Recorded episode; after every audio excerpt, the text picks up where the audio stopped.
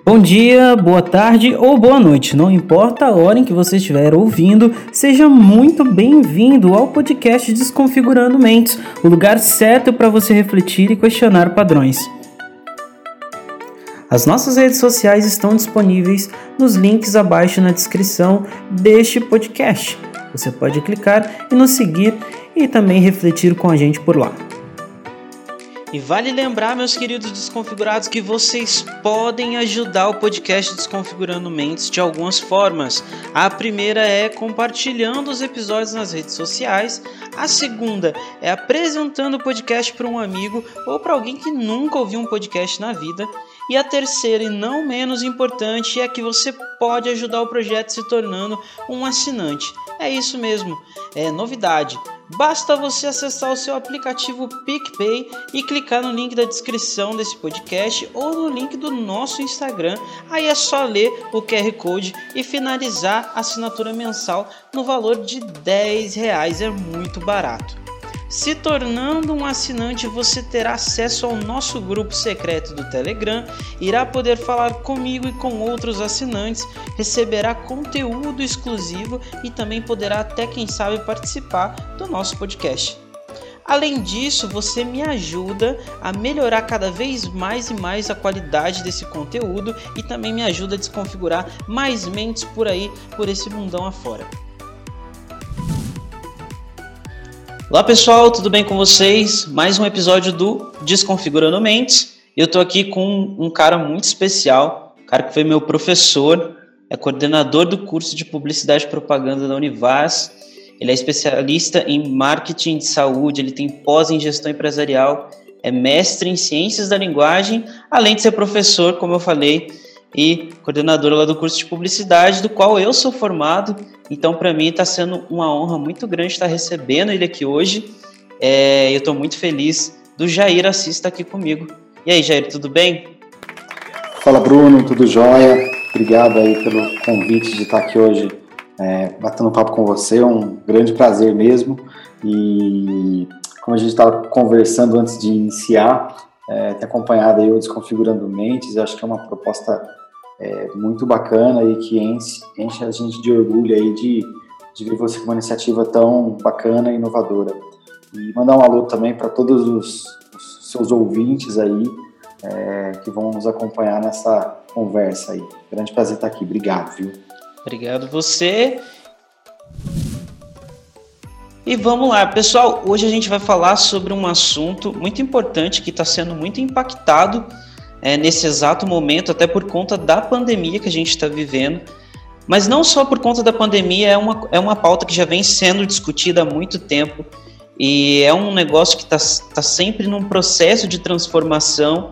Muitas vezes nem tanto por conta de algumas barreiras, e é disso que a gente vai falar. A gente vai falar dos desafios da educação e dos educadores também, que tem um papel muito importante nesse processo.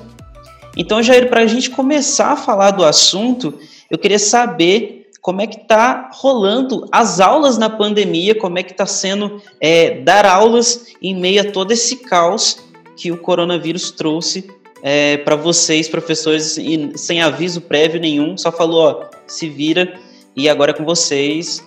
E como é que está sendo é, dar aula durante essa pandemia toda? Bom, é, está sendo acho que um, um momento é, de extremos assim acho que para todos os professores e também para os alunos é, eu acho que extremos porque o primeiro momento, quando iniciou a pandemia, a gente já, numa segunda-feira, ó, é, começando aquilo tudo lá em março ainda, e daí, ó, na quarta-feira já paralisou, não teve mais aula. Né? Na quarta a gente ainda tava, alguns professores ainda estavam na faculdade à noite, alguns alunos, mas a grande maioria já não tinha vindo naquela quarta-feira. E depois a gente já começou a um processo muito rápido, pelo menos na nossa universidade, de, de buscar uma ferramenta, uma plataforma e organizar é, isso veio, né, reitorias, pró-reitorias e, e, coordenações de curso junto com os professores, para a gente conseguir organizar de uma forma bastante ágil, é, para que conseguisse adaptar e já na quinta-feira conseguisse já ter aula pela plataforma. É, ninguém sabia como é que ia ser. Né? E o primeiro momento foi, a gente já conseguiu praticamente a universidade toda, com, claro, com exceções, problemas que a gente teve, a gente já começou a, a trabalhar na quinta-feira integralmente já pela plataforma. Né? As atividades de laboratório, precisam de softwares específicos, equipamentos específicos, elas estão suspensas ainda por uma determinação é, do Ministério da Educação, mas, é, enfim, a gente estava iniciando ali, Bruno, um, um novo momento de desafio para todo mundo, tanto para professor quanto aluno. E por que, que eu digo que é um momento de. que a gente está, de certa maneira, vivendo um momento de extremos? É, porque o primeiro momento foi, foi complicadíssimo para todo mundo, porque, imagina, o grande diferencial, acho que não só do nosso curso, de, de todos os cursos presenciais, é a gente estar tá perto, a gente conseguir olho no olho, enfim, e, e poder estar tá junto com os alunos e, fazer acontecer. O processo de aprendizado é um, um processo de troca, né? Não é mais como a gente vai falar disso depois, mas não é um processo como era antigamente. E daí veio tudo isso e os alunos, com, com toda a razão do mundo, eles super se revoltaram, né? Se revoltaram, ficaram todo mundo muito furioso. E foi um momento ali, inclusive, do ponto de vista profissional para mim, assim, de conseguir equalizar os ânimos. E daí, é, de certa maneira, ficou entre os alunos e os professores de uma forma rápida, tentar organizar e resolver os problemas. Então, no primeiro momento, a gente começou a trabalhar com uma plataforma, teve muito problema e os alunos todos absurdamente revoltados e com razão, né? Eu, eu fiz algumas conversas das nossas quatro turmas, eu só não cheguei a conversar, tem uma aquela reunião de coordenador e turma, que inclusive foi online, claro, só com a turma do último ano, porque eles já estavam já estão fazendo TCC, já é outra cabeça um pouco mais a turma de primeiro, né, eles estavam no primeiro período, depois o PP3 e o PP5, né, a turma do terceiro ano, é, tive reuniões para ouvir a turma, conversar, entender também o lado deles, porque é, esse foi um, abre aspas, um presente de grego que foi colocado para todo mundo, no planeta inteiro, e que veio sem manual. Né? E, e aí, o que, que a gente faz? E assim, nossa, o pessoal me virou de, de ponta cabeça na cruz e tacou pedra, com razão, né? E daí no final chegava assim da reunião, mas era assim, uma, foram conversas muito difíceis. Né? Teve um dia que eu falo, foi prova de teste da questão profissional. Eu falei assim, ó, é, eu achei que eu não fosse dar conta de segurar a, a, barra como coordenador, porque é uma pressão absurdamente grande. Porque assim, eu como tenho um compromisso muito grande com os alunos e, e, e com esforço né, deles que trabalham, ou que o pai, alguém está trabalhando para eles poderem estar na faculdade, e, por um motivo maior a gente não está conseguindo oferecer o que a gente tem que oferecer integralmente, é claro que a gente está se esforçando, os conteúdos estão sendo todos ministrados é, integralmente, só que tem essa limitação de plataforma, tem problema de conexão, etc. E daí eu, eu acabo sofrendo, acabei sofrendo muito, muito no início por não conseguir resolver o problema da forma como eu gostaria. Né? E foi difícil, assim. Mas aí chegava no final das conversas, o pessoal já ia, ó, a conversa não foi fácil, falei, eu sei, mas não é nada pessoal, viu? Só que a gente precisava desabafar e precisava... mas foi legal. Esse, Bruno, eu acho que é o, vamos falar, o lado mais negativo dessa entrada no nosso contexto de pandemia. Mas teve agora um lado muito bom também. Né? Na volta para o segundo semestre, é, principalmente, a gente ainda no primeiro teve um recesso grande, a gente puxou todos os feriados e a gente conseguiu dar uma parada na volta desse recesso ainda no primeiro semestre. É, foi muito já, o pessoal já veio mais calmo, com outra cabeça, entendeu que não era o problema de uma universidade, eles começaram a conversar acho, com mais colegas de outras faculdades e, e começaram a olhar, inclusive, que a gente não estava nem um pouco ruim. Inclusive, muita faculdade grande de renome, é, dois meses depois eles não tinham acertado plataforma, tinha professor dando aula por WhatsApp, sabe assim? E não é comparar, né? Não porque a gente está melhor ou pior que ninguém, mas a gente conseguiu, acho que, é, engrenar um, método, um sistema que funcionasse dentro do contexto, né, bem dentro do contexto, e que a gente conseguisse é, continuar trabalhando, né, para entregar pelo menos o, o, o, básico do conteúdo das aulas para os alunos. É, então, esse foi um, um, momento difícil. Em contrapartida, o, o lado bom disso é que eu nunca vi o pessoal ficar tanto em sala de aula, que seja uma sala online, né? porque é esse acho que é o lado bom pandemia, né? se é que a gente pode dizer assim, de fazer o trabalho online, a gente não tem esse tempo de deslocamento. Então, assim, eu cheguei, você sabe, só a grande maioria mora fora, dá 10 horas a van tá indo embora, o pessoal às vezes perde um pedaço grande da aula, E teve eu, os colegas, os professores do curso e os outros de outros cursos contando que, ó, tem dia que era 10h40 a gente tava dando aula.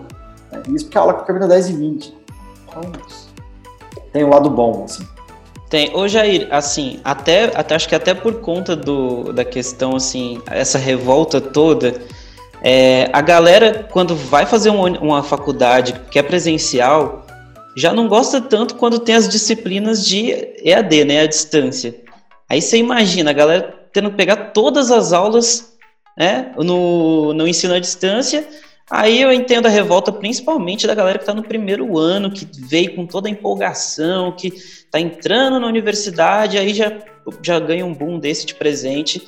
E você, eu acho que foi realmente, talvez assim, lógico, todo mundo, os professores sofreram e tudo mais, mas eu, por, por conta de saber como era na faculdade, enquanto eu estudava lá, de você como coordenador segurar todo o BO, inclusive assim, pessoal da galera, né? é, é, dores pessoais de, de, das pessoas que não tem nada a ver até às vezes com, com o assunto é, da faculdade, do curso, e às vezes você, acaba segurando o BO todo e, enfim, deve ser, deve ser meio complicado.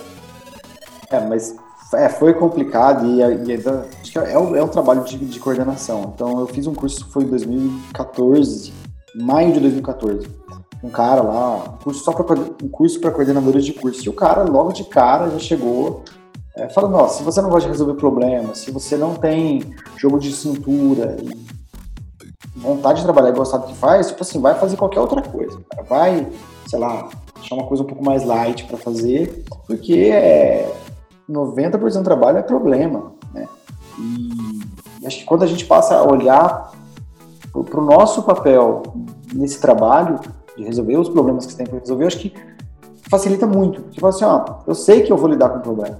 De cada 10 demandas que eu tenho, sei lá, 8, 9 são problemas, naturalmente. É por isso que eu estou aqui, por isso que eu sou remunerado. Né? Então, é, mas tento levar, mas assim, é uma pressão grande.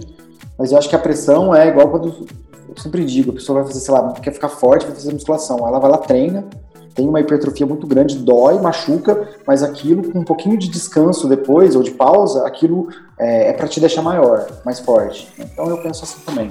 Depois de todo o estresse, é, se você tiver um, conseguir se organizar, se você conseguir é, reconfigurar a sua mente, né, eu acho que é um bom momento ali para você crescer enquanto pessoa e profissional. Vou te falar, nesse, nesse período de, de, de quarentena e tudo mais, eu aprendi muito mais sobre mim do que enquanto não quarentena, porque foi o tempo que eu usei justamente para poder reconfigurar a minha mente em relação a alguns, algumas coisas que eu pensava de uma forma e agora eu penso de outra, mas justamente por conta da gente não gerir bem o nosso tempo é, e eu acho que você pode falar muito bem sobre isso e a gente vai falar daqui a pouco, mas essa gestão do nosso tempo faz com que a gente, às vezes, acaba deixando de, de dar atenção para coisas que são importantes e acaba priorizando coisas que talvez não sejam tão importantes, mas que por conta desse, desse loop automático que a gente vive, a gente acaba deixando passar e, e as coisas vão ficando é, fora da nossa percepção de realidade. Ô Jair, tem uma, uma coisa que durante esses, esses dias eu venho olhando bastante. Inclusive tem um TED, eu não sei se você conhece o Murilo Gun, uhum. onde ele fala que as escolas matam a criatividade, a criatividade dos alunos. E aí, por conta muito de uma questão de uma padronização que existe no modelo de, da educação, né? É, ele, ele, cita até um exemplo da questão da, da Revolução Industrial, onde aconteceu, né? É, foram moldados o, os padrões lá da indústria e tinha aquele processo de produção, as fileiras, né? Todo mundo ficava enfileiradinho, é, as pessoas ficavam uniformizadas. E a gente vê que as escolas também são assim. Inclusive, ele compara até, no caso, a, a, a escola a uma prisão por conta dos muros altos e tudo mais. Mas além disso, tem o fato de que existe toda uma, uma existe todo um, um, contexto de regras dentro da escola que os alunos devem seguir. E se você geralmente foge um pouco daquela regra, você acaba é, estando errado, né? Então, assim, você acha que as escolas realmente matam a criatividade, impedem que o aluno, de certa forma, desenvolva melhor a, a, a questão da criatividade dele? Bruno, é uma, é uma questão bastante complexa. A gente poderia ficar aqui seis meses falando só sobre esse tema. Assim.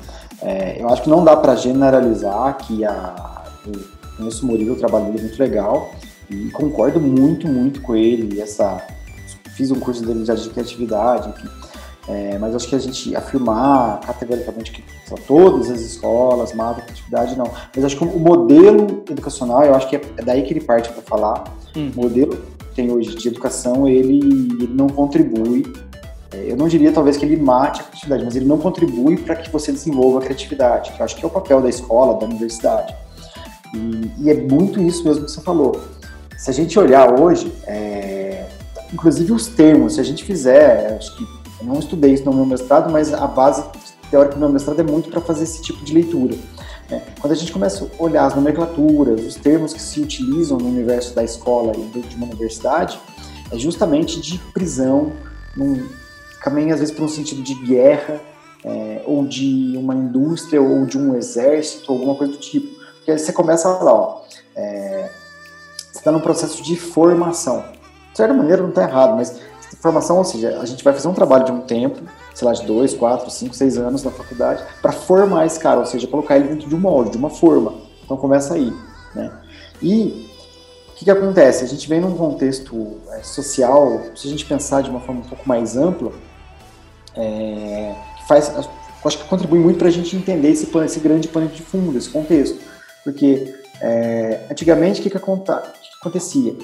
É, os papéis e os momentos da vida eles eram muito igual uma linha de produção de uma fábrica, que, como você falou muito bem, é uma, uma herança aí da Revolução Industrial.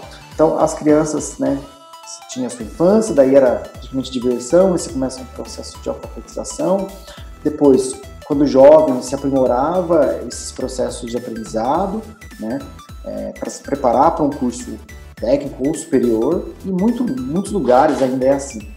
Né? E daí você se formava, te colocavam numa forma, né? E depois, na, na vida adulta, você estava apto e preparado né, para que a realidade para o mercado de trabalho. Daí você trabalhava lá durante alguns anos, 30, 35 anos da sua vida e se aposentava. Então esse era o, o, o formato e ele, de certa maneira, ele não deixou de existir, só que tem outra coisa acontecendo. E por que, que isso funcionou durante o tempo? Não é que está certo ou está errado, acho que nem, nem vou entrar nesse mérito.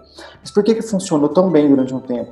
Porque as mudanças elas aconteciam, né, mas numa velocidade absurdamente menor. Ou seja, aquilo que você estudava no colégio, depois principalmente numa universidade ou no curso técnico, ele te garantia uma base de conhecimento e de práticas é, que te sustentavam por muitos anos. Então, assim, bastava você fazer ali ao longo de 30 anos alguns poucos cursos de atualização, né, e estava tudo ok, beleza. Só que agora não, não dá mais, as mudanças elas acontecem absurdamente. A chance de um aluno que entra, por exemplo, para fazer publicidade e propaganda no primeiro ano, o que ele está vendo lá, é, claro que não, não, não, não é 100% do conteúdo, porque tem um conteúdo que ele é muito atemporal mesmo, vai continuar sendo relevante, importante daqui a 20 anos, mas boa parte das disciplinas que tem esse caráter prático, há uma grande chance absurda de, quando ele estiver para o terceiro ano, aquilo já está ultrapassado, irrelevante, ou não contribui tanto para os problemas que daqui dois, três anos ele vai ter para resolver. Né? Então, o que, que acontece hoje? Os grandes caras, assim, que eu tento acompanhar e ler sobre, eles estão falando assim que é, muito pelo viés pensar a questão da aposentadoria. Ah, você trabalhava, tinha aqueles momentinhos de vida, daí você aposentava e daí agora sim você vai descansar, vai se divertir, porque você cumpriu tudo que você tinha para fazer. Os caras, Bruno, estão dizendo que os grandes pensadores eles estão falando que é, você vai precisar se divertir, é, aprender, trabalhar e descansar por toda a sua vida. Com exceção ali de uma criança que provavelmente não vai trabalhar, claro, mas assim, de uma vida ali já com a entrada no mercado de trabalho, você não vai parar de, de trabalhar nunca. Né?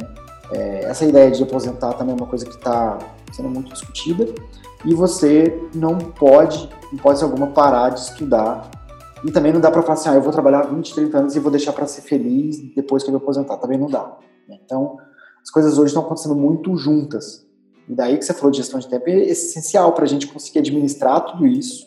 Né? Você pega na época de pandemia, você entra no seu Instagram, tem é, seis lives ao mesmo tempo acontecendo. Daí você entra no feed tem mais 20 cursos com super bônus que você fica louco para fazer, quando vê você está com cinco livros para ler. E esse excesso de informação, de acesso ao conhecimento, ele deixa a gente ansioso, transtornado. Né? E acaba que a gente é, tem um grande mar de conhecimento, mas com um palmo só de profundidade. Então, é, é difícil a gente conseguir se organizar e, e, e se dedicar e focar naquilo que realmente importa. Só para a gente complementar o lance da, da criatividade do, dos alunos na escola, muito disso também, é, às vezes os alunos estão cobrando lá do professor chegar lá, é, sei lá, jogando luzes para o alto e, e, fazendo mágica dentro da sala, e, enfim, né, ter, inovar dentro do, da, do conteúdo e da aula. Mas existe uma coisa por trás disso, né, por trás de, muito além de vocês, que de certa forma, é, fazem disso uma burocracia para que vocês cumpram é, uma grade, né, uma grade curricular, e que vocês não podem muito também sair daquilo ali que está já estipulado. Então, às vezes, o que acontece é que os alunos acham que, que toda a responsabilidade disso está só com vocês ali, que são os professores, que, que estão dentro da, da, da, instituição de ensino, mas por trás disso ainda existe outras coisas que limitam vocês, de certa forma, a fazer o, o que vocês realmente queriam. Eu não sei se você pode me corrigir se eu estiver errado. Não, exatamente, mas assim, é, eu acho que sempre dá para fazer melhor e, e criar um ambiente há uma burocracia absurda, né? Ver as diretrizes do MEC, que a gente chama de DCN, né? as diretrizes nacionais curriculares, é, curriculares nacionais. É, depois isso já é uma, uma grande forma macro que já amarra um pouco faculdades e cursos e disciplinas, né? Mas mesmo assim, eu no início de carreira como professor, eu tinha muito a emenda da disciplina como uma coisa totalmente que me amarrava. Nossa, eu não posso, é, que seguir isso aqui. Daí, em um outro curso que eu fiz, acho que por isso que a gente não pode parar de estudar e sempre aprender com quem sabe mais que a gente. Um cara falando assim, ó, a emenda da disciplina, que é o aquela definição da disciplina que você vai abordar, daí tem a emenda e tem o conteúdo. Eu falo assim, ó, a emenda e o conteúdo, eles têm que ter um ponto de partida, eles não podem ser um ponto de chegada. Isso mexe completamente é, a lógica, né? porque você começa a olhar para as coisas de uma forma diferente, daí você começa a ter um pouco mais de autoridade, autoridade para querer inovar. Só que também, claro, para querer inovar no ambiente da sala, não é tão simples assim. Porque até porque nem todas as turmas e todos os alunos estão preparados para que você faça uma aula diferente. Então aqui, só para você ter uma ideia, né, é uma, um estudo bastante famoso e consolidado é, no mundo hoje que fala dessa questão da, do aprendizado colaborativo, que é uma coisa que eu acredito pra caramba, é, mas eles falam assim que o índice, né, a taxa de, de aprendizado de um aluno, é, de uma maneira geral, quando ele só lê, quando a gente, eu falo, o aluno e eu também, todos nós, quando a gente só lê, Bruno, a gente aprende cerca de 10%. Quando você ouve alguém falando, então imagina aquela, aquela aula normal, igual eu dei uma aula dessa ontem, fiquei praticamente 95% do tempo falando, que é uma aula expositiva, é, e quando o aluno está ouvindo, ele aprende cerca de 20% né, em condições normais, nem né? estou considerando pandemia e aula remota. Uhum. E quando o aluno vê o que você está falando e explicando, mas ele está vendo, ele aprende 30%. Quando ele ouve e vê, ele aprende, segundo esse estudo, 50%.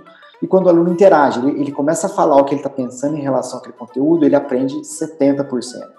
E daí, o grande número que a pesquisa mostra é que o aluno, quando ele coloca a mão na massa para fazer né? Ou seja, o professor passa um conteúdo, ele tem que pegar aquele conteúdo e aplicar ele de alguma forma, resolver algum problema, o aluno aprende cerca de 90%. Só que, para o aluno ter esse índice de aprendizado e conseguir esses 90%, ele precisa ter essa visão. Eu acho que o, o, a contribuição do seu podcast, do, do seu perfil e, e, do que você está pensando, acho que vai muito nessa direção para contribuir. Acho que todos os alunos estão nos ouvindo.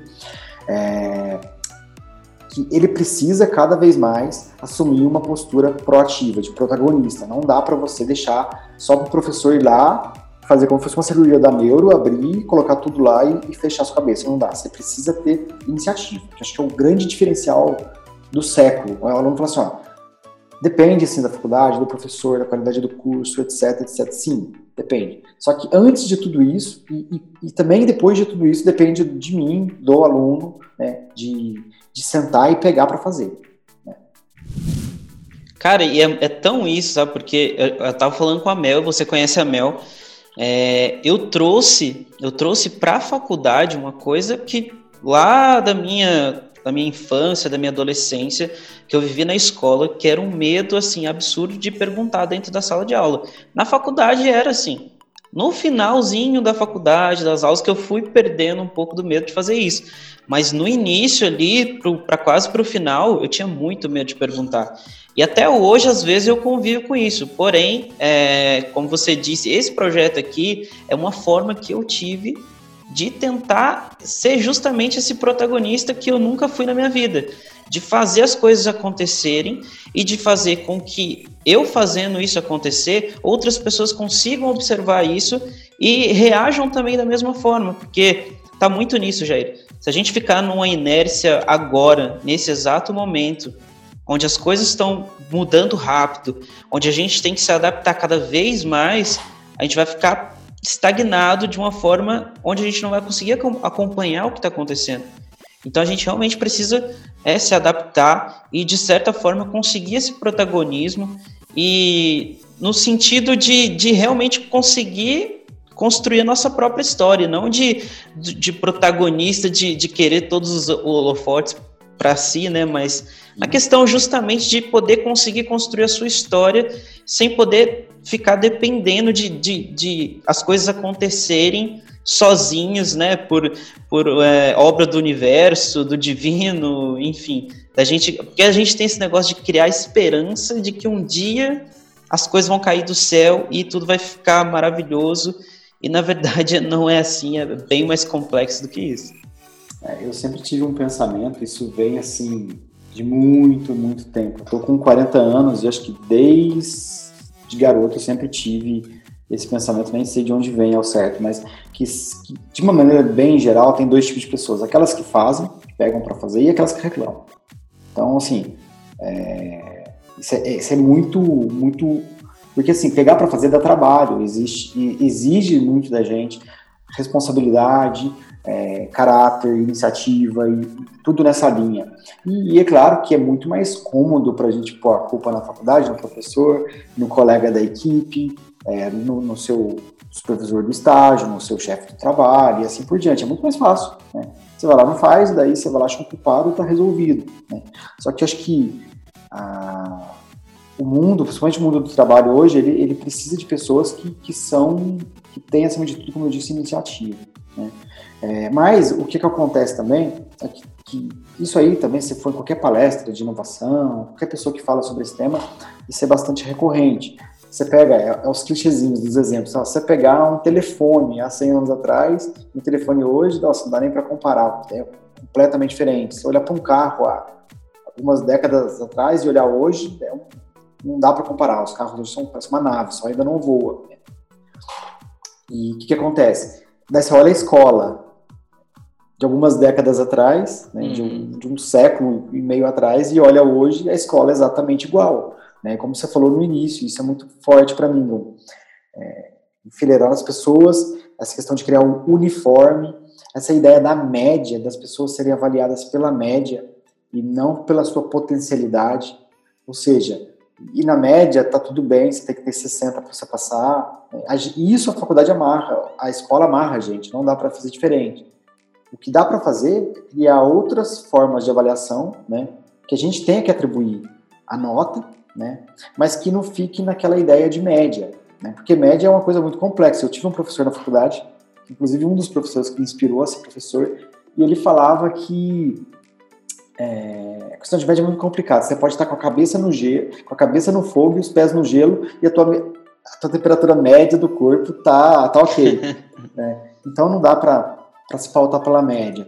E, e, é claro que tem alguns alunos que vão ter um desempenho muito melhor é, em alguns temas do que outros e vice-versa, mas é, como todo o contexto de mundo mudou e o formato, principalmente das escolas, né, é, ainda estão muito é, atrasadas no modelo né, de não se ter um aprendizado colaborativo, de, de que estimula o aluno a, a, errar.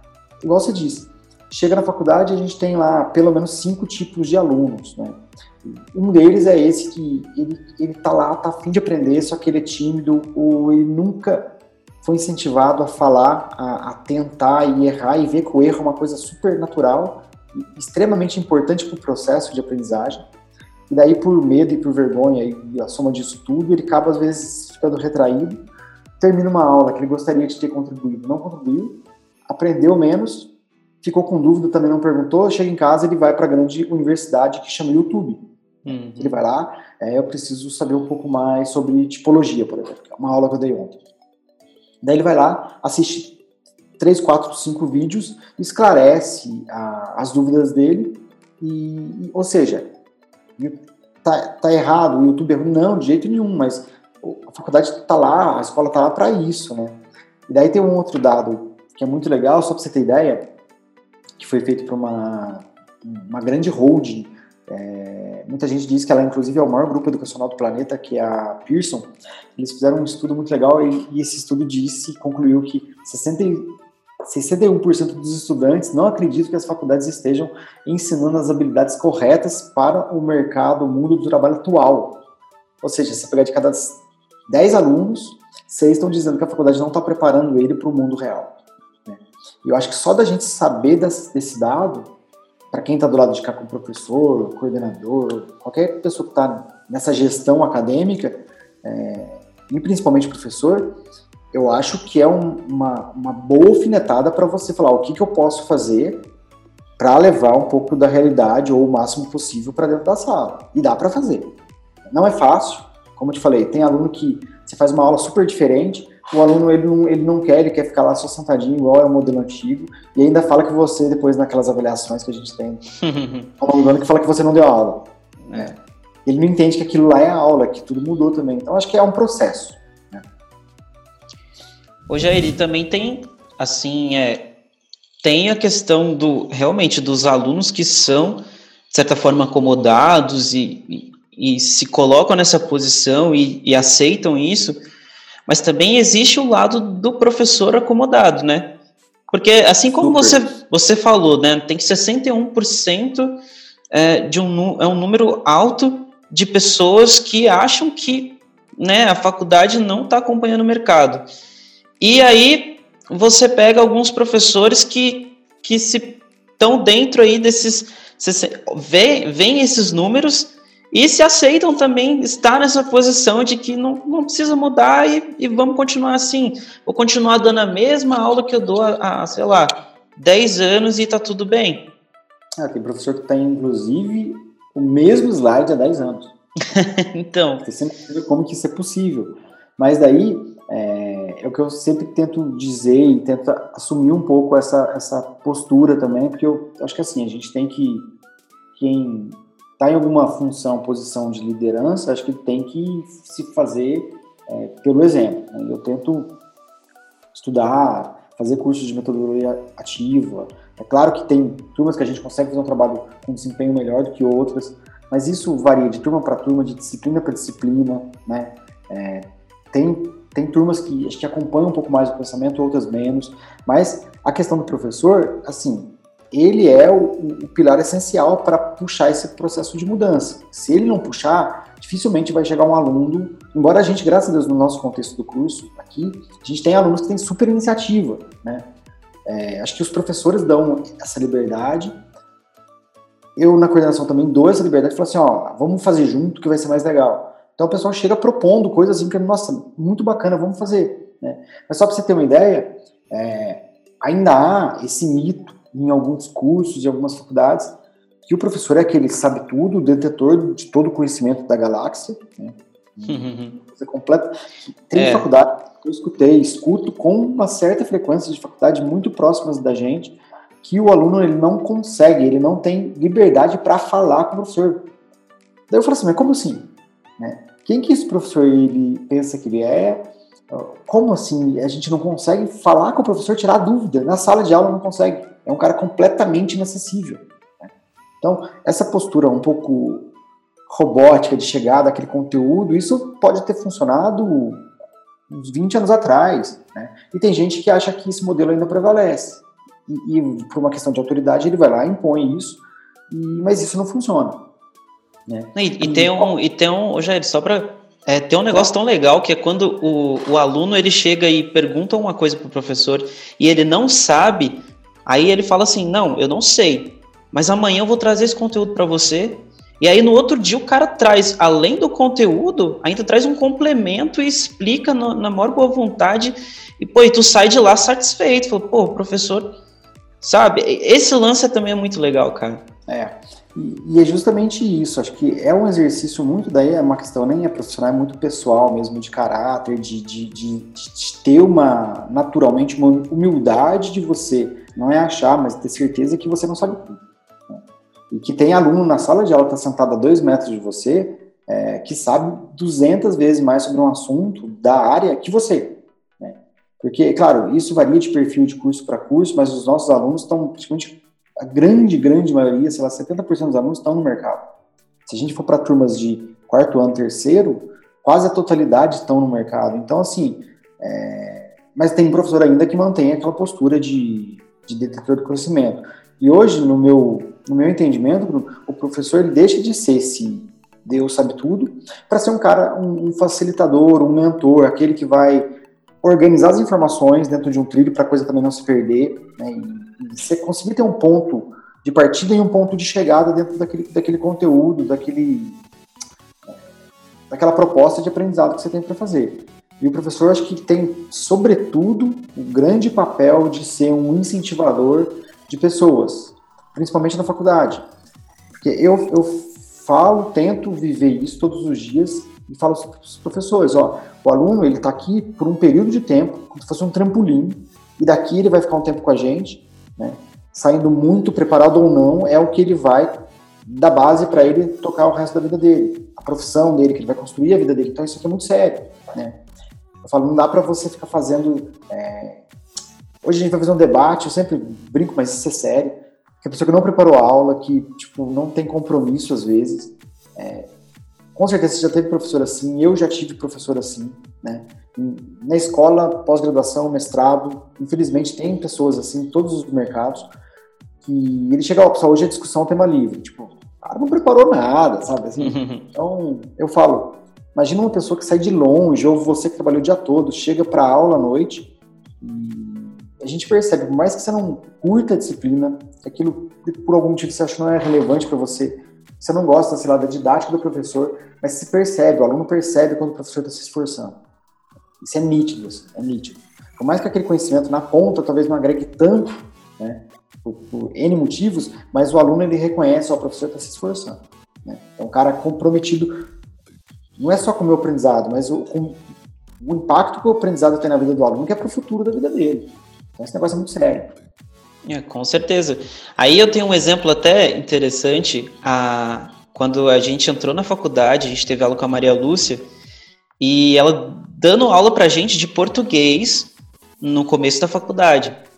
E aí eu via muita gente falando assim, poxa, entrar na, na, você entra na faculdade e tu vai ter aula de português, é um negócio que, sabe, todo mundo tá esperando ter uma aula de sei lá, já de criatividade logo de cara, né, e tudo mais. E aí tem aula de português.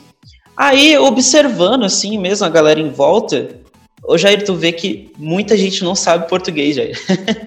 então, assim, a galera tá ali, né, reclamando, né, que é uma coisa que as pessoas gostam também de fazer bastante, que é reclamar. Mas nem o português, que é uma coisa que a gente realmente devia ter aprendido e chegar na faculdade sabendo, muita gente não sabe.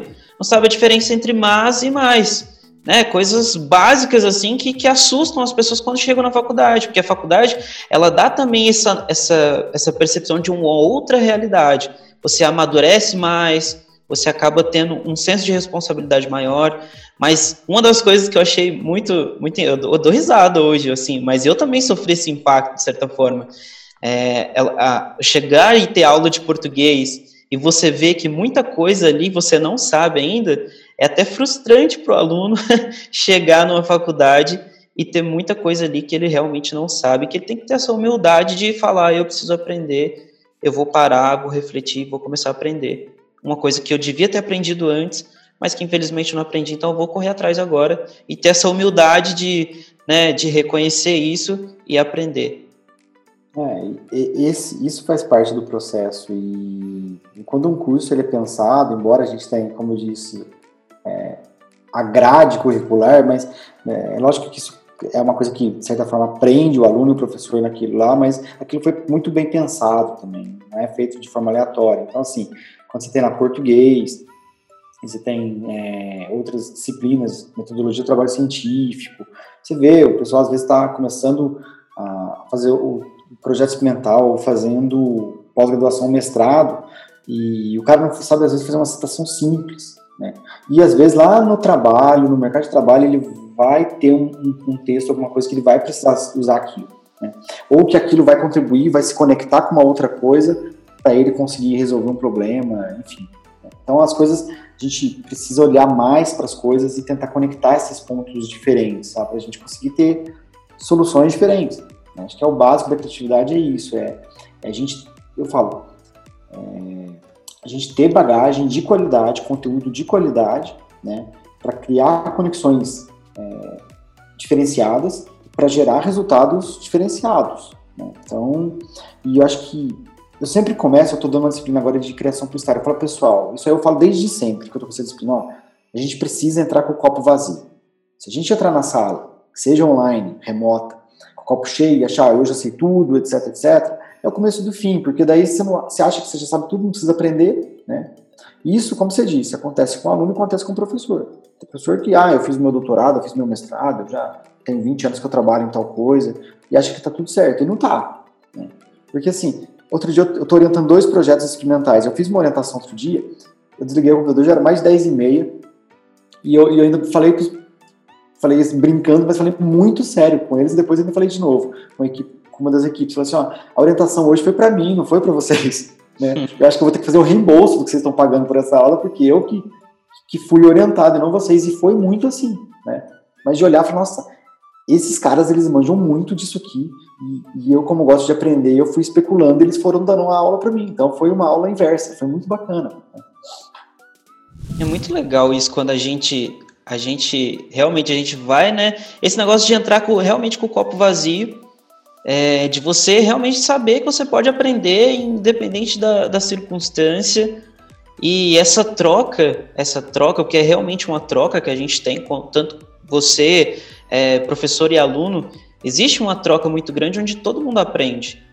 Inclusive, né, inclusive não só em relação a, a ao que está sendo estudado ali, mas em relação à vida, né, a, a, questão humana e tudo mais. Cada dia, tenho certeza que você na sua vasta experiência dentro da, da dessa questão da educação, só, da, só pela observação, eu acho que você já aprendeu muito sobre o comportamento das pessoas dentro de uma, de uma faculdade, fora de uma faculdade, ter esse parâmetro, né? A questão da observação também é muito legal. E é a gente está aprendendo o tempo todo, até porque a gente está num mar de informação muito grande. Isso aí. E assim, Bruno, é, eu acho que o pensamento que a gente precisa ter cada vez mais é entender que a gente vai ter um, um processo de aprendizado para a vida toda. A gente não termina de estudar. Tá, terminei o segundo grau, terminei a faculdade, terminei a pós, e tá tudo certo. Não, não tá, você concluiu uma etapa para começar outra. Então, assim, não dá, eu falo assim, para deixar de ler, não dá para deixar de estudar. Né? E eu falo assim, a leitura, ah, eu vejo não sei quantos sites, ou não sei o quê, eu falo assim, ó, não, não tô sendo... Mas assim, a, a gente precisa e isso está mais que comprovado pelos grandes caras, a gente precisa ler livro. Livro eu acho que é um, uma grande tecnologia ainda. Vou aproveitar e pegar o gancho que eu tinha colocado aqui é, para fazer essa pergunta para você. Se você acha que, ô Jair, que a gente deve ler mais, sabe por quê? É, já, na verdade, você já respondeu aí na, na, nisso que tu falou, mas é, um lance, assim, vou contar uma experiência minha. Durante a faculdade eu li muito pouco. E agora, depois da faculdade, eu comecei a ler muito mais. Eu tô vendo quanto eu tô aprendendo e principalmente quando eu desmistifiquei essa coisa de que a leitura ela tá é, engessado numa coisa só, num achismo teu só. Porque às vezes eu acho que você tem que ler ficção. E ah, li, aí você vem também com as suas crenças limitantes de que livro de autoajuda não é relevante. E, enfim, várias outras coisas que te impedem muito de ler. E também tem um lance do. Uma coisa também legal que eu aprendi com você, duas coisas. É, a primeira é que a gente pode ler, nem que for uma página por dia, duas páginas por dia, três páginas, e, e vai, vai virando um treinamento, né? Você acabou uma vez postando um story, um stories que você falava assim que você meio que tinha, tava lendo 10 páginas por dia. Aí eu fui uhum. tentar fazer isso, né? Eu não consegui. E eu falei, poxa, eu vou diminuir, vou diminuir pela metade, vou fazer cinco páginas por dia. E aí começou a fluir, daqui a pouco tava 10, daqui a pouco tava conseguindo fazer por 15, daqui a pouco eu tava lendo um capítulo por dia. Mas muito também dessa predisposição que eu tive para poder realmente querer. Aí, Jair, você acha que a gente realmente precisa ler mais e a gente vai começar a aprender muito mais a gente começar a fazer isso? Eu acho que assim, depende do, do, ponto de partida. Se você falar assim, a gente precisa ler mais? Não. Né? Depende do resultado. Você fala assim, ah, eu quero ser uma pessoa, nem estou falando de profissional, mas eu quero ser uma pessoa. É, sempre, eu sempre uso esse termo, né, mas para fazer uma referência de ser uma pessoa acima da média, né, é, você é uma pessoa 120% em qualquer aspecto da sua vida, você precisa é, ler igual beber água e tomar banho. Né? Tipo, ó, você não escova dente todo dia? Sim. Você não toma banho todo dia? Sim. Você tem que ler todo dia. E eu falo, é, porque assim, independente da área, claro que isso é um pouco mais exigido e mais visto na, nas áreas que trabalham com, com, conhecimento, com criatividade, que é a nossa, com publicitário, por exemplo. Mas isso vale para qualquer área, né? porque todo dia você vai ter um problema diferente para resolver, que ninguém resolveu, que você nem sabia que existia, você vai ter que resolver. Você não vai poder passar para ninguém resolver para você. Né? E daí eu acho que o grande lance da leitura é essa, ela te dá um, um poder de de, de, de, decisão incrível, assim. Porque é o que você. Porque eu falo assim, quando você cria algo, quando você desenvolve habilidade para resolver as coisas, é, na verdade você está partindo de dentro para fora. E para você partir de dentro para fora, para você criar alguma coisa, inovar em alguma coisa, né, você precisa colocar primeiro para dentro conteúdo de qualidade, para você conseguir digerir isso, conectar isso e depois conseguir externalizar isso. Né? Então, assim, se não tem conteúdo de qualidade, entrando, é, é, é uma questão de, de lei da física, não tem como ele sair. Se não entrou nada, é igual você imaginar que um cara que vai fazer musculação, quer ficar muito forte, grande, põe que esse é o objetivo do cara, fisicamente ficar forte, se ele não. É, basicamente o processo, ele precisa se alimentar muito bem, treinar muito e descansar. Né? Se uma pessoa quer ficar grande intelectualmente, ou ser um grande criativo, um grande resolvedor de problemas, uma pessoa fora da curva, em qualquer área, ela precisa, primeiro, igual esse atleta que precisa se alimentar bem, a gente também precisa se alimentar bem do ponto de vista de conteúdo informação, conhecimento. Depois, praticar, o que é praticar? É pôr a mão na massa. E também ter os momentos para a gente se desconectar. Então, é, eu até postei outro dia no meu LinkedIn uma, umas dicas de alguns livros que, que que esbarram na questão de ser produtivo, de produtividade, porque cada vez mais a gente vai trabalhar mais, só que a gente também precisa ter o um momento do descanso, da desconexão. Então eu já tenho uns cinco anos que eu estou me dedicando também a estudar bastante sobre isso, sabe, sobre produtividade. E o pessoal tem inclusive me chamado para falar disso. E o, e o descanso pós-estresse, pós-aprendizado, ele é essencial para conseguir fixar isso e, e deixar a gente melhor depois. Você falou de que você tá até indicando alguns livros, inclusive tem um que você andou indicando aí, que todo mundo começou a compartilhar, que eu fui até pesquisar e coloquei aqui na minha lista de compras da Amazon aqui, que é o existencialismo. Essencialismo. Já, essencialismo, isso. isso. E ele já está aqui na, na minha lista da Amazon para poder comprar. Esse é um livro que eu conheci alguns anos atrás. Estava pesquisando aleatoriamente lá alguns livros e achei comprei o primeiro, eu digo primeiro porque eu já comprei três deles. E converso com um colega, ah, lê aí, pode levar para você. Então, nos últimos dois anos, se eu não me engano, eu li ele quatro vezes. Eu tenho colocado esse livro como o primeiro livro de leitura no ano, para começar a cabeça mais organizada. É um livro que, que mostra para a gente de uma forma mais objetiva, é, nos ajuda, aliás, a definir o que é essencial na nossa vida, ter uma vida com mais propósito, é, mais focada e conseguir falar propositalmente não para o resto. Né? Porque senão a gente fica dando tiro para todo lado e não sai do lugar. Então é um livro. É, o autor chama Greg McHugh. Eu ainda, outro dia eu ainda marquei ele no, no, no comentário, falei que ele devia me dar royalties, comissão de tanto que eu já indiquei. Tanto que já indicou. Cara, assim, sei lá, mas, nossa, até perdi a conta de quanta gente que, que tá lendo e também tá recomendando o livro, que ele é muito bom mesmo, sabe? Ele é muito bom mesmo. É, super indico. E é gostoso também quando a gente indica um livro e a coisa vai vai se tornando uma, uma bola de neve, todo mundo vai começando a ler e você fala, poxa, o que eu tô, o que eu tô falando causa impacto, o que eu, a mensagem que eu tô passando tá indo para frente. É, é igual me indicaram a, a, a, Melina me indicou um livro chamado Poder do Agora que foi sensacional na minha vida assim, deu um, um expandiu a minha mente assim de uma forma muito legal. E aí, a partir dessa leitura, que eu também fui indicando para outras pessoas e outras pessoas também foram lendo, eu, eu tô com três livros do mesmo autor, eu já virei um, um fã do, do, do Eckhart Tolle, e, fora que me trouxeram várias outras referências junto com essas leituras que puderam contribuir bastante assim no, no, no, que eu tô no flow que eu tô seguindo agora nesse momento. Mas é muito legal a questão da leitura, a gente aprende realmente bastante. E é um momento para a gente se encontrar com a gente mesmo, sabe? Não é aquilo que você falou aquela hora. Nesse momento de pandemia, eu acho que a gente está tendo, a gente, todo mundo está tendo uma super oportunidade de, de, de, passar mais tempo com a gente. Porque a gente trabalha, estuda, faz estágio, aquela correria, quem, como eu tenho filho, é, é uma rotina é, puxada. Então, assim, é, a, pessoa, a primeira pessoa que a gente sempre acaba tirando da, agência, da, da agenda são, somos nós mesmos. Então, você acaba cedendo seu tempo para todo mundo, daí é família, todo mundo consome o seu tempo e você fica sem tempo para você. E daí você não cuida da sua saúde, da sua alimentação, do seu sono.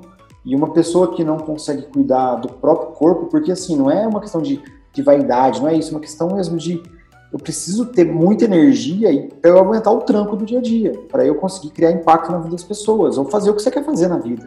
Né? Eu descobri isso um pouco tarde, talvez, é, mas tem levado muito esse pensamento a sério, que a gente precisa se cuidar para conseguir cuidar dos outros, né? E, porque se, não adianta, se for uma pessoa que você não dorme bem, que você não tem uma saúde física e, boa, também você não vai ter uma saúde mental boa. E como que você vai causar impacto, agregar na vida de alguém se você não consegue é, cuidar nem de você? Então não é questão de ser egoísta, nada do tipo. Mas a gente precisa, eu falo, é, a gente o corpo nosso é uma máquina, ele precisa de exercício, né? E mais que nunca eu tenho vivenciado, experimentado isso, né? Eu fico sempre propositalmente, mas que é, muita gente pode achar que isso é uma beira a loucura ou, ou já é um diagnóstico de, de tal coisa, mas é, constantemente nos últimos, sei lá, 20 anos da minha vida, eu fico me colocando em condições de desconforto proposital. O que, que são situações de conforto proposital? Assim, ah, eu reinei agora que eu quero fazer não sei o quê. Então, é uma coisa super. Assim, você é louco, você vai fazer isso, você vai mexer com isso. Seja fazer um curso que vai apertar muito a minha rotina, é, seja como de uns 5 anos para cá, 5 anos para cá eu comecei a pedalar, então assim, faz frio. Teve dia de sair de manhã para pedalar, que é o único tempinho que eu tenho, que eu consigo encaixar, de estar tá 4 graus. Para que, que você faz essa loucura? Não é mais gostoso ficar dormindo? Né? Mas são escolhas que a gente faz. É. E, graças a Deus, tem, tem dado fruto, tem dado resultado. Então, é legal a gente se colocar em condições de desconforto. É, é claro, que não faça mal, é, nenhum mal muito concreto para você e nem para ninguém, eu acho que é muito produtivo. Né?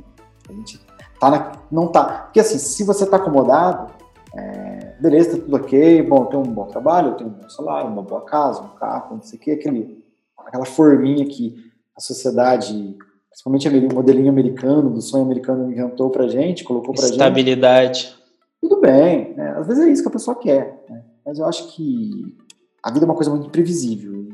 E a gente se colocar em situações todos os dias que, que te dão medo de verdade, que te dão insegurança, que fala assim, opa, você tem que dar um jeito de resolver aquilo e você não sabe como é que vai fazer, acho que isso é muito legal. Adrenalina. É, mas hoje tem que ser também de forma gradativa, né? Não pode ser Sim. se jogar de uma vez. Não, Pô, vou, vou, virar, vou virar ciclista agora de uma hora para outra. Tenho certeza não. que você não foi assim, né? Foi aos não, poucos. É, um, é um processo. Nossa, eu comecei é. devagarzinho. Eu tava do, só de questão de peso, não é só o peso que conta, mas de peso eu tava acho, 19 quilos acima do que eu tava, do que eu tô hoje. E comecei assim para um, uma válvula de escape de estresse e estava trabalhando muito e eu comecei a perceber que eu estava produzindo pouco. E trabalhar muito só significa que você trabalha muito. Só isso, mais nada. Não significa que você está é, entregando resultado, impactando a vida de mais pessoas. Né? É, porque você vira, às vezes, muito automático. Isso, isso aqui daria para a gente falar um outro dia. Você entra num loop ali, um, você vira no piloto automático e você trabalha muito. Eu ainda. Não, quem vem pensa que eu estou tranquilo, não. Eu. Hum tem dias que, igual hoje, eu começo a trabalhar às 6 e meia, 6 e 40 da manhã, eu paro 10 e meia. Então, assim, mas ainda consigo ter intervalinhos, ter tempo para meu filho, é, tempo para mim, tempo para ler, tempo para pedalar. Né? É uma questão de se organizar sua rotina e, principalmente, é, sustentado, calcado num propósito de vida. Porque se você não tem um propósito, você não sabe, ó, o que, que eu vim fazer nesse mundo para onde que eu quero ir, né? Aqueles conteúdos que a gente estuda na faculdade, que acho que vale muito para o pessoal, que é o seu direcionamento estratégico. Né? Primeiro de tudo é se entender qual é o seu propósito, o porquê que você está nesse planeta. Né? Segundo, é você definir muito com clareza qual é a sua missão. Sua missão é assim, é o que você faz bem, né? o que, que você agrega na vida das pessoas. Depois a sua visão, para onde você quer ir. Né? E os seus valores, aquilo que vai te nortear nesse caminho. Feito isso, daí fica muito fácil falar não para as coisas, né? É, e e eu acho que daí você consegue agregar mesmo na vida de todo mundo, independente do que você faça na vida. É, esse, esse lance do propósito é.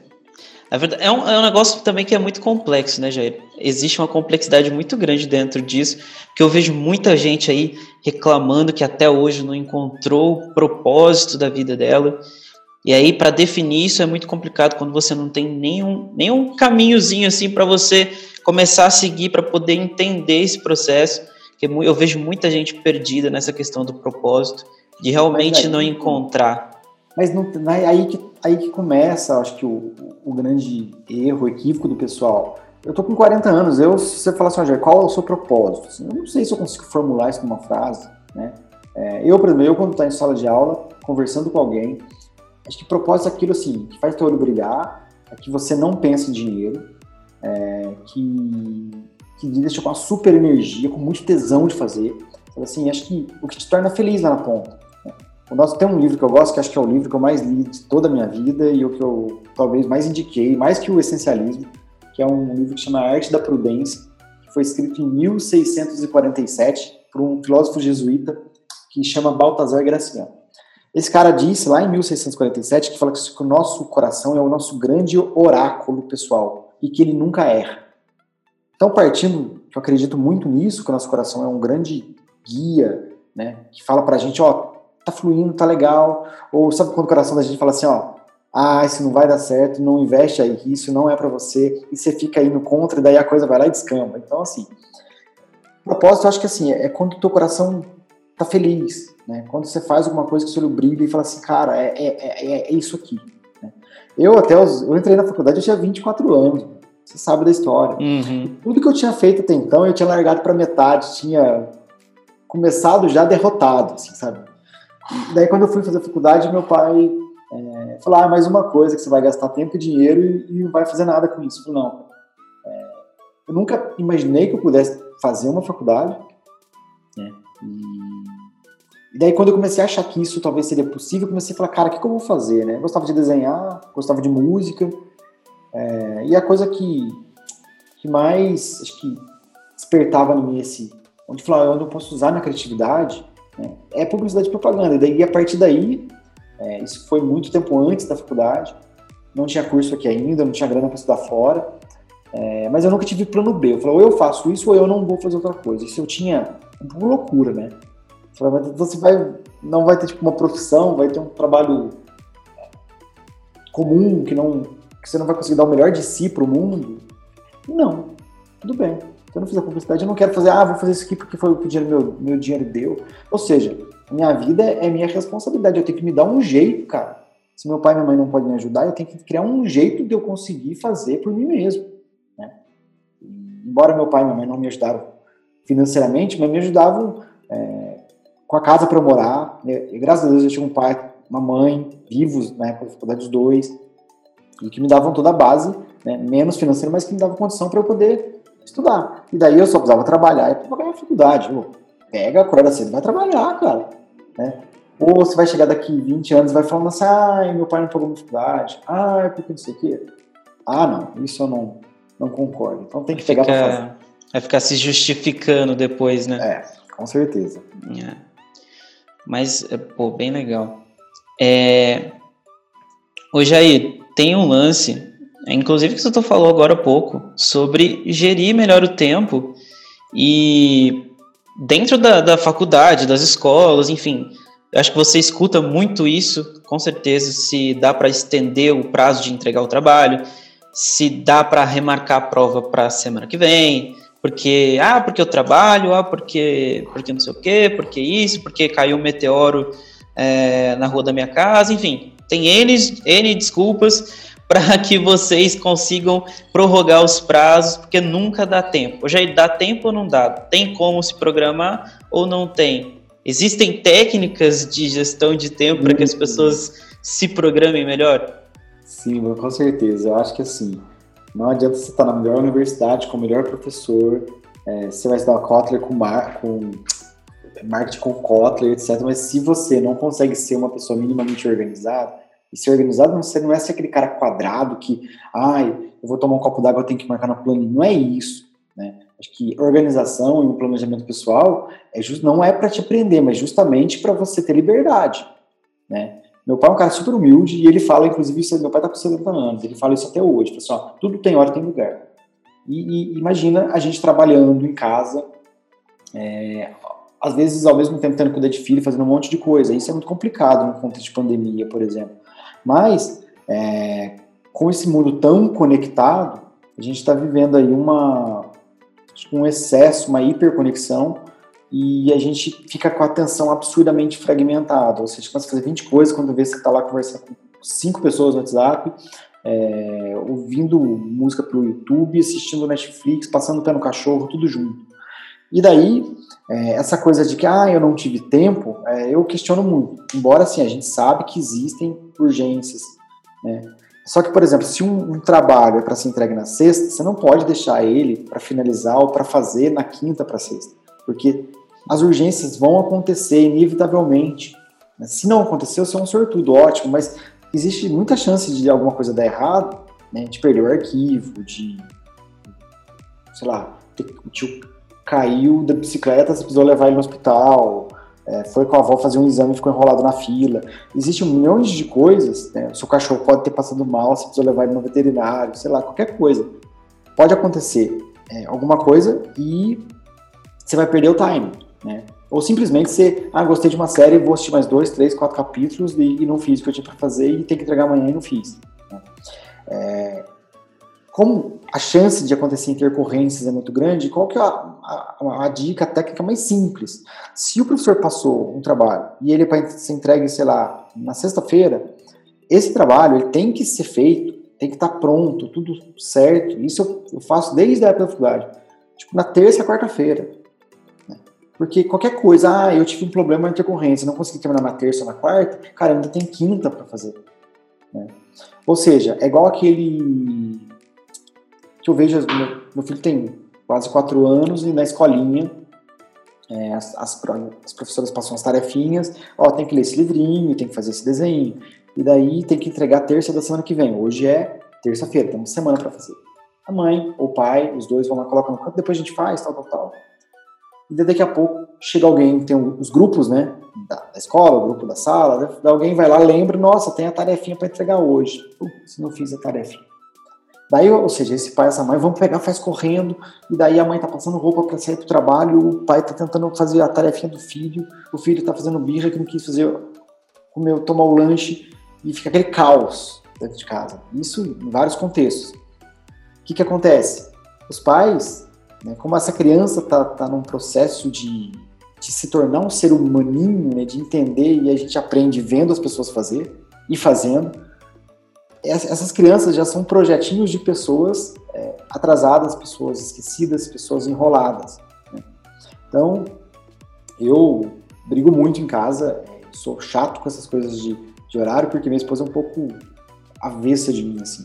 Gosto tudo organizado, tudo arrumado, é, tento simplificar ao máximo essas coisas. E, às vezes, você tá num, num, casamento com outra pessoa e ela não é assim. E a gente tem que aprender a organizar, né? Porque senão a gente não vai dar conta de fazer tudo que tem para fazer. Então, hoje, ó, na época da faculdade eu achava que eu fazia muita coisa. Eu fazia estágio, trabalhava e tinha as aulas. Então, graças a Deus, tive uma boa trajetória na faculdade, acho que fiz bem na faculdade. Só que eu achava que eu era muito ocupado, e de fato era. Eu acordava às 5h20 para estar no estágio 10 para 7, para sair meio-dia, para entrar no trabalho às 10 para 1 da tarde, para sair às 19 daí naturalmente não tinha como, eu chegava um pouquinho atrasado na faculdade. E depois eu tinha aula à noite e ainda tinha um plantão de 12 horas, que eu trabalhava no hospital, em finais de semana, uma semana no sábado, domingo.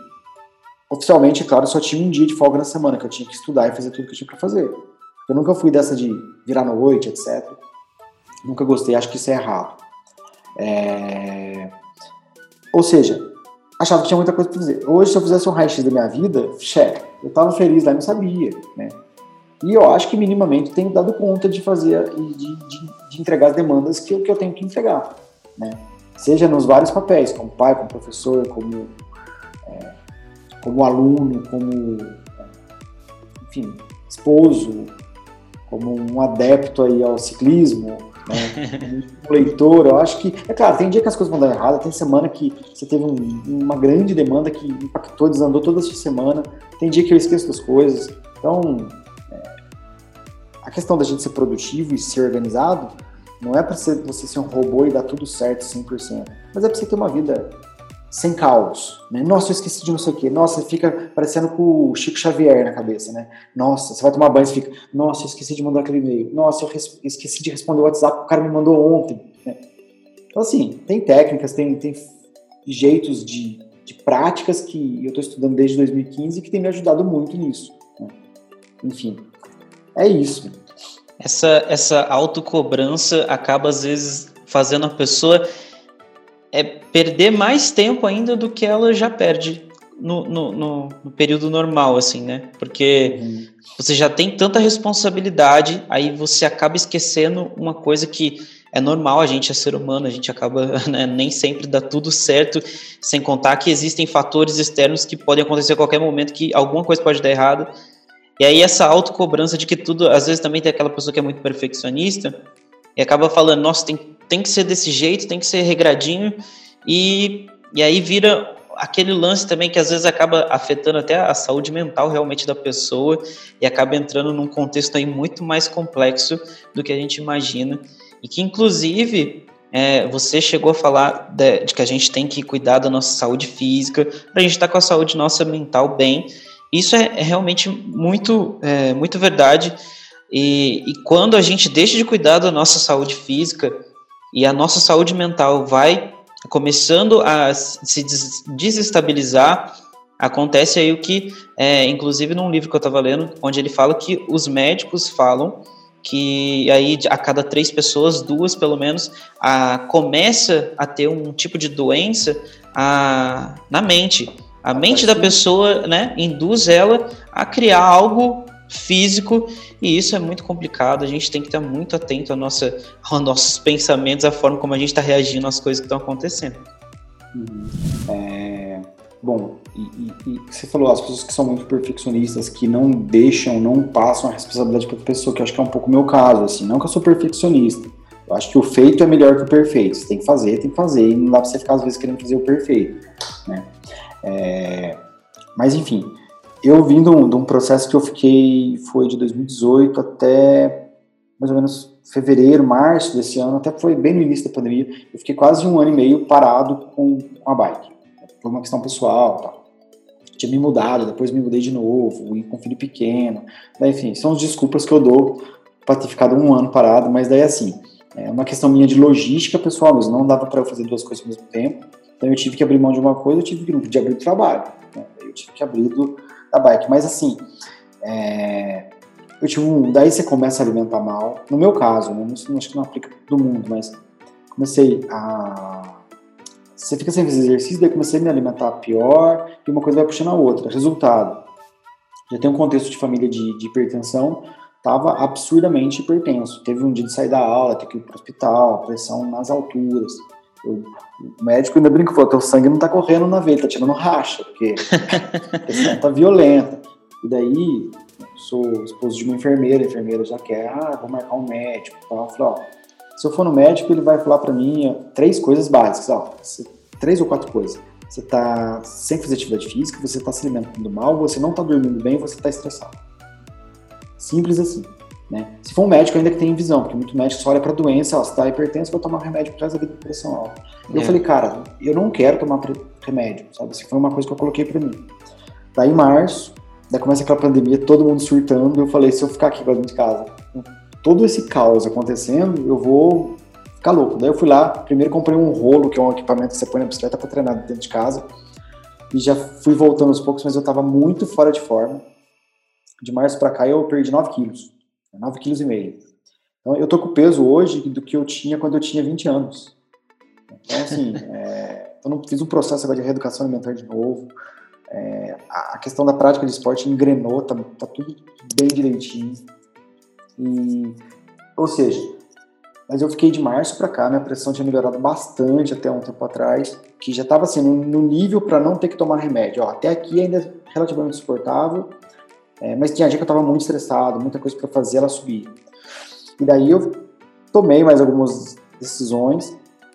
É, eu tô com uma consulta agora, eu vou ser com uma nutróloga, então só para ver, mas graças a Deus tem 10, 12 dias que depois de um trabalho aí de sei lá, seis, sete meses que eu estou fazendo comigo mesmo, e daí sobretudo de alimentação e atividade física, é, de, de, uns 10, 12 dias para cá, minha pressão está 12 por 8. Então, assim, é, é, claro, a gente tem que fazer isso com acompanhamento do profissional de saúde, seja nutricionista, médico, é, porque eu estava tendo já uns dor na nuca com frequência, aquela queimação do lado de cá pro braço, ou seja, estava caminhando para ter um um infarto um surto aí de estresse. E daí é, é, nítido quando a gente incorpora um, uma atividade física e, e, alimentação. Não tem que ser aquelas pessoas que não como isso, não como não é isso, né? Mas eu acho que no geral você tem que ter uma alimentação muito saudável, muito regrada. É, como trabalho às vezes com, com empresas e profissionais da área de saúde, é, é, é a gente está pesquisando temas, conteúdos para até para gerar conteúdos para eles em redes sociais e tal, você vê o que é, a gente encontra de informação, né? Que, e agora, assim, talvez quando você tem 20 anos, você não pensa muito nisso. Né? Mas quando você já está com 40 e você começa a ter uns sintomas é, que não são legais, você fala assim, cara, é, tipo, isso aqui está muito errado. Então, assim, a gente vai viver, a gente vai ter uma longevidade muito grande, de uma maneira geral. A sociedade está vivendo muito mais. Só que não é só viver mais, a gente precisa viver bem. Então, e daí eu tenho buscado muito conteúdo, leitura, conteúdo na internet mesmo, é, sobre qualidade de vida, longevidade. E eu acho que só assim a gente vai conseguir é, ser mais criativo, ser mais produtivo. Né? Mas primeiro a estrutura tua tem que estar tá boa. Né? Não adianta. Esse, a gente está aqui, esse corpo, né? Fala assim, a gente mora nessa carcaça. Né? Então, para você ser é, produtivo, criativo, é, uma pessoa legal, acho que você tem que estar tá bem. Né? E eu acho que daí a gente consegue fazer uma espiral para cima. Porque quando você está mal, você fica mais triste, você fica mais depressivo, você não trabalha bem, e daí você às vezes não trata bem as pessoas, e, e você entra num círculo vicioso para baixo, infinito, e às vezes você chega no fundo do poço. Né? Acho que todo mundo já teve seus momentos. E a gente vê, ah, por que, que agora as coisas estão dando muito certo? Cara, uma coisa puxa a outra. Né? E eu acho que a gente é, tem que começar a olhar um pouco para isso, questionar algumas coisas, né? É, e ter uma vida um pouco mais saudável, mais feliz, para a gente conseguir aprender, né, o que a gente está falando no início, aprender por toda a vida, né, é, e ser produtivo a vida toda, e ser uma pessoa feliz lá na ponta, que acho que é o que todo mundo quer, que a gente precisa cuidar da gente, senão a gente não consegue. É isso. Pessoal, cuidem de vocês, cuidem do corpo de vocês, cuidem da saúde mental de vocês, que é realmente muito importante. Eu já passei por.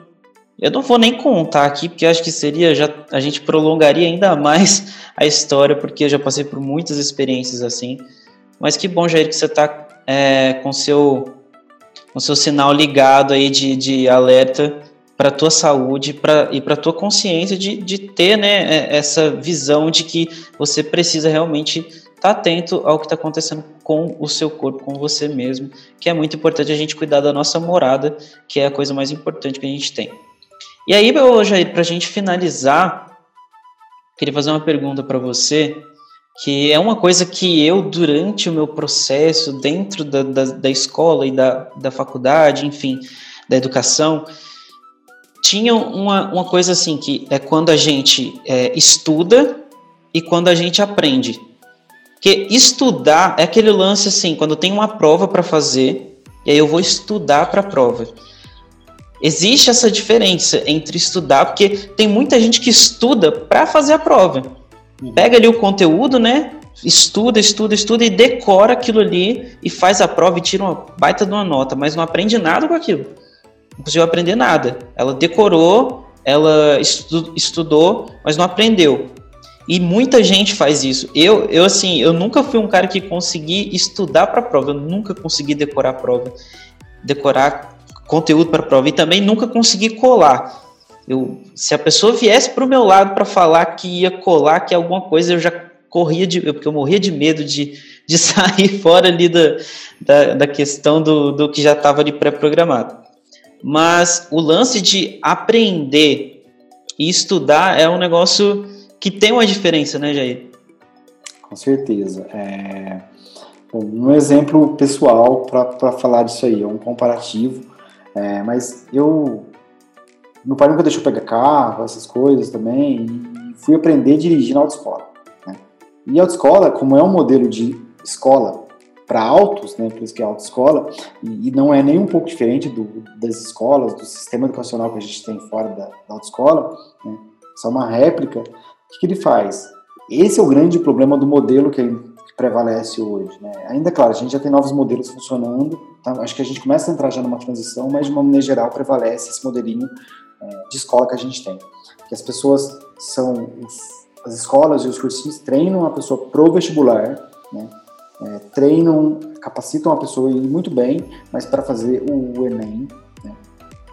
E, e, qual que é o grande problema disso, como foi comigo na escola? Ó, você fez, você está você tá, tá perfeito para fazer a prova da escola. Beleza, fui lá, fiz, na primeira não passei, embora estava muito tudo certinho, mas não passei, passei na segunda. E beleza. E daí, com muito esforço, comprei meu primeiro carrinho, né, fiz o seguro, e nunca tinha saído da garagem da minha casa sozinho. Uhum. Só tinha andado até aquele momento, já estava habilitado com a minha primeira permissão é, para dirigir, é, só tinha andado com o instrutor.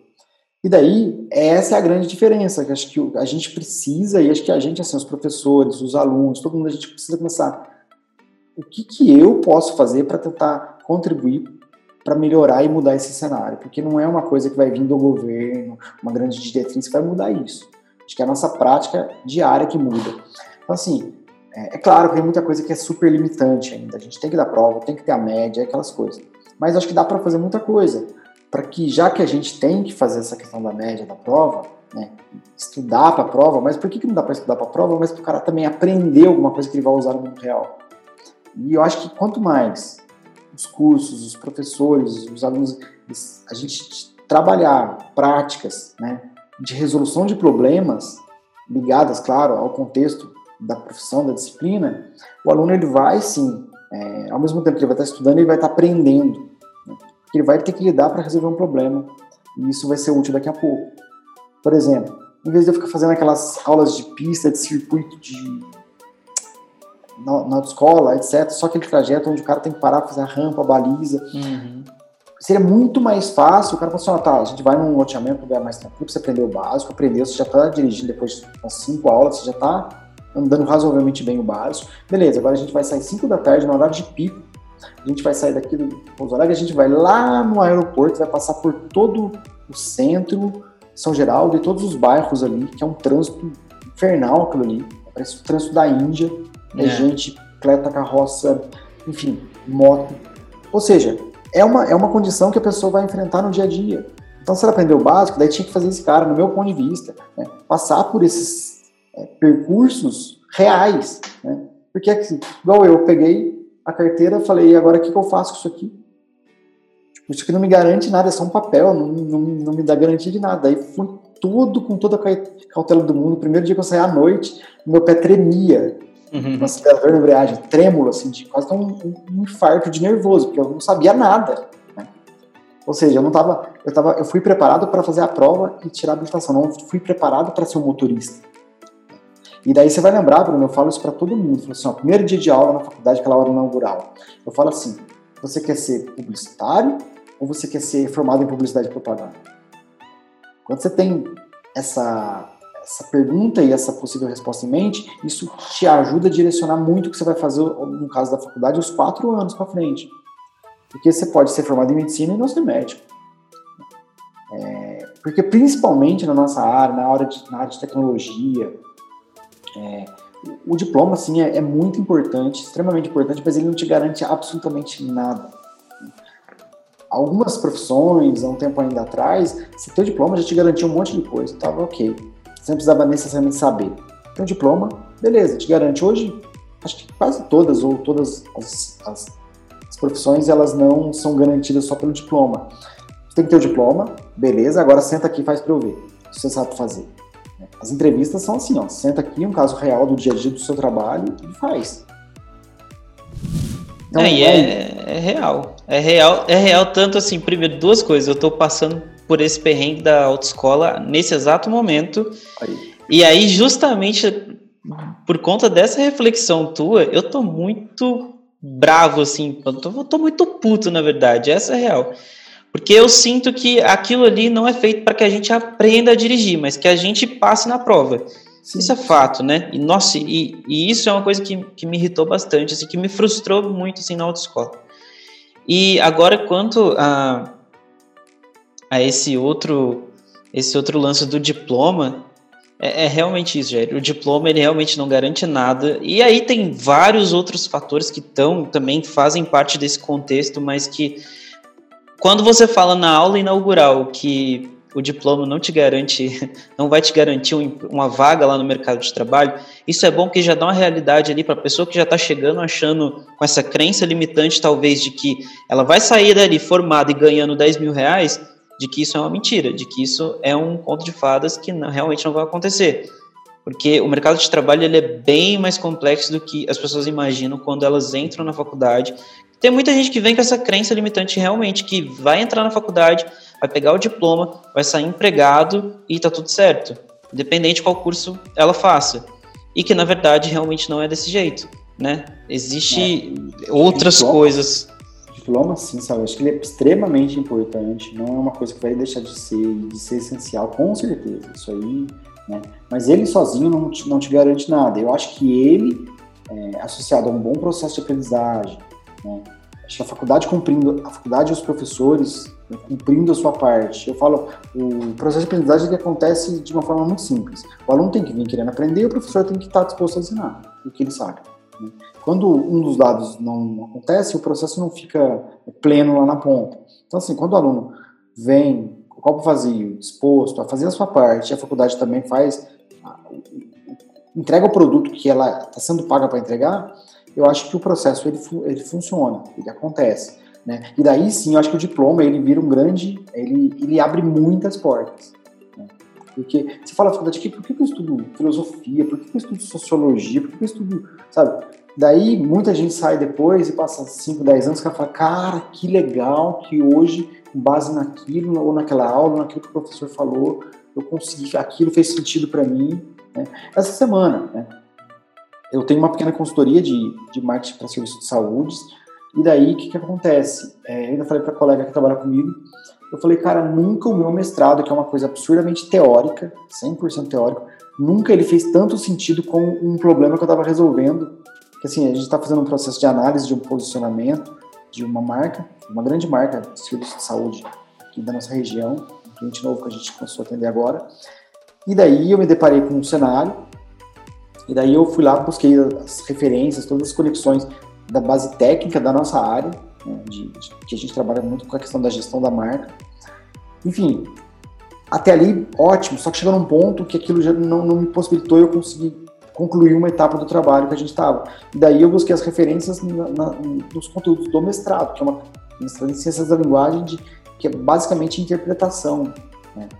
E olhar para a questão social da empresa, da marca, de entender o papel daquele perfil de, de, de paciente, cliente que eles atendem. E daí eu consegui conectar e eu falei assim, cara, sempre soube que o mestrado me foi super relevante e é, mas eu nunca tinha visto talvez uma coisa tão concreta quanto foi, sabe? Assim, eu falar, eu consegui resolver isso por conta disso. Então foi assim, igual uma ferramenta exata para o momento que eu precisava. Então, isso acontece muito com disciplinas mais teóricas, que às vezes você não tem uma aplicabilidade efetiva, imediata, né? E às vezes as pessoas não entendem que você vai conectar coisas no futuro e vai conseguir resolver alguma coisa com aquilo. As coisas vão, vão fazer sentido no, no final das contas. E eu sempre, todo mundo, às vezes as pessoas me perguntam se faz faculdade ou não faz, faz faculdade ou não faz. É, é relativo, porque acho que cada ser humano é diferente um do outro, mas eu sempre falo, por, pela minha experiência, faça faculdade. Pelo menos tenha essa experiência de estar lá dentro, de saber como que é a atmosfera e, e ter essa imersão lá dentro vai te dar o know-how de que se você quer fazer ou não. Porque eu acho que a experiência de eu ter feito a faculdade foi tão válida assim. Eu mudei completamente o meu comportamento em relação a muita coisa. A forma como eu falo hoje é muito reflexo do que eu vivi dentro da faculdade. Então, assim, eu não tenho nada a reclamar da faculdade, muito pelo contrário, pelo contrário, tenho muita gratidão ao que a faculdade me trouxe. E a pessoa que eu sou hoje foi muito moldado por conta da faculdade. Aí quando eu falei a questão do, do, né, do, do diploma, tem muita. Assim, é, é como você falou, o diploma por si só não vai resolver o teu problema. Mas ele, né, ele te dá uma credibilidade de que Sim, você, né? Porta. Exatamente, te abre portas. E aí, é, óbvio, todo, nem todo mundo vai ser um Washington Oliveto da vida, mas né, existem é, pessoas e pessoas que se sobressaem fazendo algo diferente do, do programado dentro da faculdade, por exemplo. É, o empreendedor que deu certo, que não fez faculdade, o cara que, né, são, mas a gente também não pode achar que o que deu certo para um vai dar certo para todo mundo. E então eu sempre falo para as pessoas, se você tiver oportunidade de fazer faculdade, faça. Não é por falta de oportunidade, porque hoje a gente, a gente tem é, universidade pública, é, você tem vários meios, hoje você tem bolsa, você tem ProUni, você tem FIES, você tem bolsa da, da instituição, né, a, a, a Univas, por exemplo, dá, eu ganhei uma porcentagem pela, né, pela por conta do que eu produzia lá dentro, eu ganhei uma porcentagem de desconto, eu fui contemplado com desconto. Então, não existe desculpa hoje para você não fazer. Né? Uhum. Você tem várias coisas que vão te ajudar de alguma forma a você estar tá ali, dentro e é uma experiência que eu, que eu gostei muito e foi muito válida para mim e eu sempre falo para as pessoas fazerem porque vale muito a pena.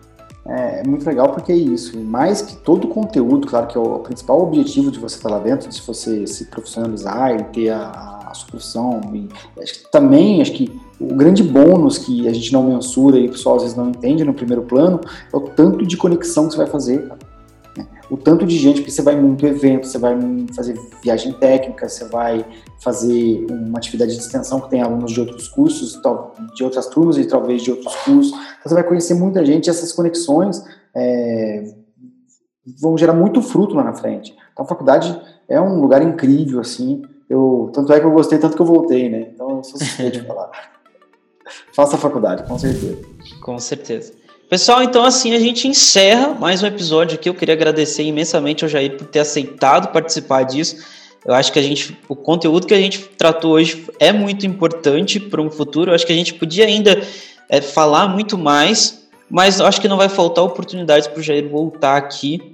Eu espero que quando ele voltar a gente esteja ainda num momento muito melhor do que a gente está vivendo agora.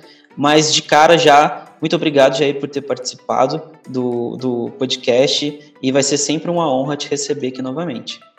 Ô Bruno, eu que agradeço é, imensamente, do fundo do coração, o convite, uma alegria quando você é, fez contato e, bom, deixo aqui um, um abraço, vida longa para o seu projeto e mandar um abraço para todo mundo que está nos ouvindo também. E só concluir dizendo que só, o, o, processo de aprendizagem, como o nome diz, é um processo, é uma construção, né? É um pouquinho todo dia. Se você tentar ser uma pessoa 1% melhor todo dia, no final do ano você vai ser uma pessoa 3, 360 vezes melhor. Cara. Então, assim, é, acho que não tem desculpa. Acho que o tempo vai passar de qualquer forma para todo mundo. Então, assim, se você viver mais 40, 50 anos, esse tempo vai passar de uma forma ou de outra. Qual que é o grande lance? Da gente olhar para as oportunidades que a vida coloca e também para as dificuldades e falar assim que eu vou passar por esse caminho da melhor forma possível, né? Então, assim, se eu estou na faculdade, pô, isso não é a melhor faculdade do mundo, mas eu vou tirar o melhor proveito que eu posso tirar. Né? Isso em qualquer relacionamento, em qualquer relação. Então, assim, o, tempo vai passar de qualquer forma. Então, o grande lance é a gente escolher por qual caminho que a gente quer passar. Tá? Então, obrigado mais uma vez pela oportunidade. Prazer estar aqui. Adorei a conversa. E vida longa é, para o seu projeto aí. Ah, que bom. E tomara, tomara não, vai dar certo e vai acontecer a gente vai permear por muito, por muito tempo aí. Pessoal, vou deixar o link do Instagram do Jair na descrição. Ele tem muito conteúdo lá para compartilhar com vocês. Toda, toda hora ele está compartilhando algum tipo de conteúdo lá. E se você tiver interesse em fazer é, publicidade e propaganda aqui na cidade de Pouso Alegre, eu tenho certeza que o Jair vai poder te ajudar de alguma forma. Pelo menos eu tenho certeza assim, que ele vai te explicar tudo que ele tudo que você tiver de dúvidas, que é um cara que, assim, quando se você precisasse, ah, eu quero saber sobre o curso de publicidade, ele vai, mesmo que não seja aqui em Pouso Alegre, mas que você queira fazer em outro lugar, tenho certeza que ele vai ser um cara que vai te dar um norte, assim, do que é e, e, e vai te ajudar a, a, a, ter uma imersão dentro desse mundo, desse universo de criatividade que é muito legal e que eu sou apaixonado também. Isso aí, Bruno. Deixa um abraço também, aproveitar para os nossos alunos lá. É, e para os nossos professores, que eu acho que os professores são um grande, grande pilar daquilo tudo. Sem os professores, acho que a coisa não funciona. E eu acho que o curso tem ido bem porque a gente tem um bom time, né? É, lá que está muito engajado e muito comprometido em tentar fazer o melhor possível é, para que a gente tenha alunos e, e, principalmente egressos como você, viu, Bruno? É, que estão se encontrando, que têm esse propósito e que estão agregando coisa boa para as pessoas e para o mundo. É ah, isso aí. Que... Que bom ouvir isso. Então é isso, pessoal. A gente fica por aqui. Até o próximo episódio desse podcast. Tchau, tchau.